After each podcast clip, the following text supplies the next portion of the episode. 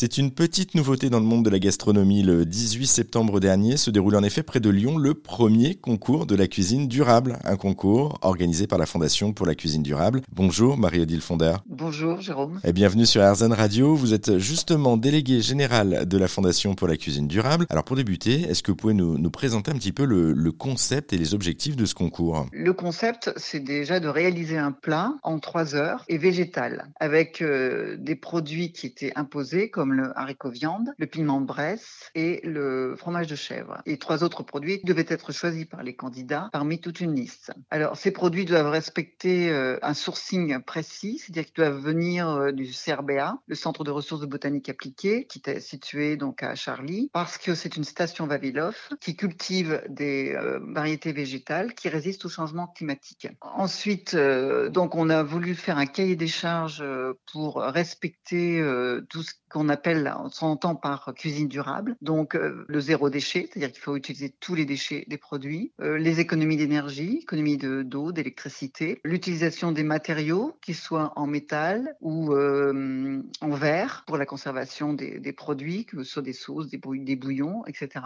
Faire des bocaux, par exemple, et puis utiliser une vaisselle durable. Par exemple, on a utilisé la vaisselle de Revol qui recycle de la vaisselle cassée en une nouvelle vaisselle. Ensuite, on a instauré un nouvel élément dans ce concours, c'est que on a bien sûr un jury cuisine et un jury dégustation, mais aussi un jury oral qui permet de, au candidat d'exprimer en quoi sa cuisine est durable et comment il a fait pour manager un commis qu'on lui a imposé, tiré au sort, pour arriver au résultat. C'est ça, c'est très innovant comme euh, façon de procéder. C'est ce que j'allais vous dire parce que c'est quelque chose qui remet en question un petit peu le, travail quotidien des, chefs au, final. Ils sont pas tellement habitués à, à, ce genre de choses. La cuisine durable, on n'y est pas encore, même si ça se développe de plus en plus, donc c'est quand même une petite révolution dans les cuisines. Tout à fait. Alors c'est vrai que dans les brigades de cuisine, c'est toujours les coups de feu, donc il y a, des choses euh, qui sortent, qui ne devraient peut-être pas sortir. Mais le management humain est très important parce que si c'est euh, géré dans une situation conflictuelle, ça ne peut pas fonctionner. Le, résultat ne peut pas être à la hauteur de, des espérances. Par contre, si le,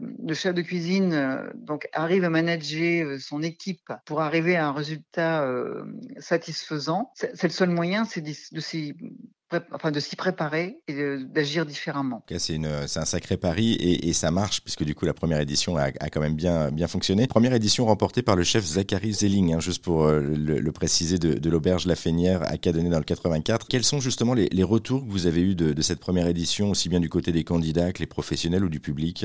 Les trois candidats qui ont été euh, lauréats étaient très très bons, euh, avec effectivement une différence avec Zachary qui a gagné le, premier prix. bon, il a été managé par Nadia Samut, qui est une euh, chef de cuisine euh, renommée parce qu'elle est, elle cœliaque, donc elle a une allergie au gluten et qu'elle a imaginé une cuisine qui peut s'adapter justement à toutes les problématiques euh, d'allergie. Et donc, bon, le végétal, il, bien sûr, y répond. Et Zachary était très bien préparé et très, très motivé pour réussir ce concours. Donc, les retours qu'on a eus à travers le jury de dégustation, hein, où on avait des gens comme Christophe Haribert, Édouard Loubet, Claire Vallée, etc.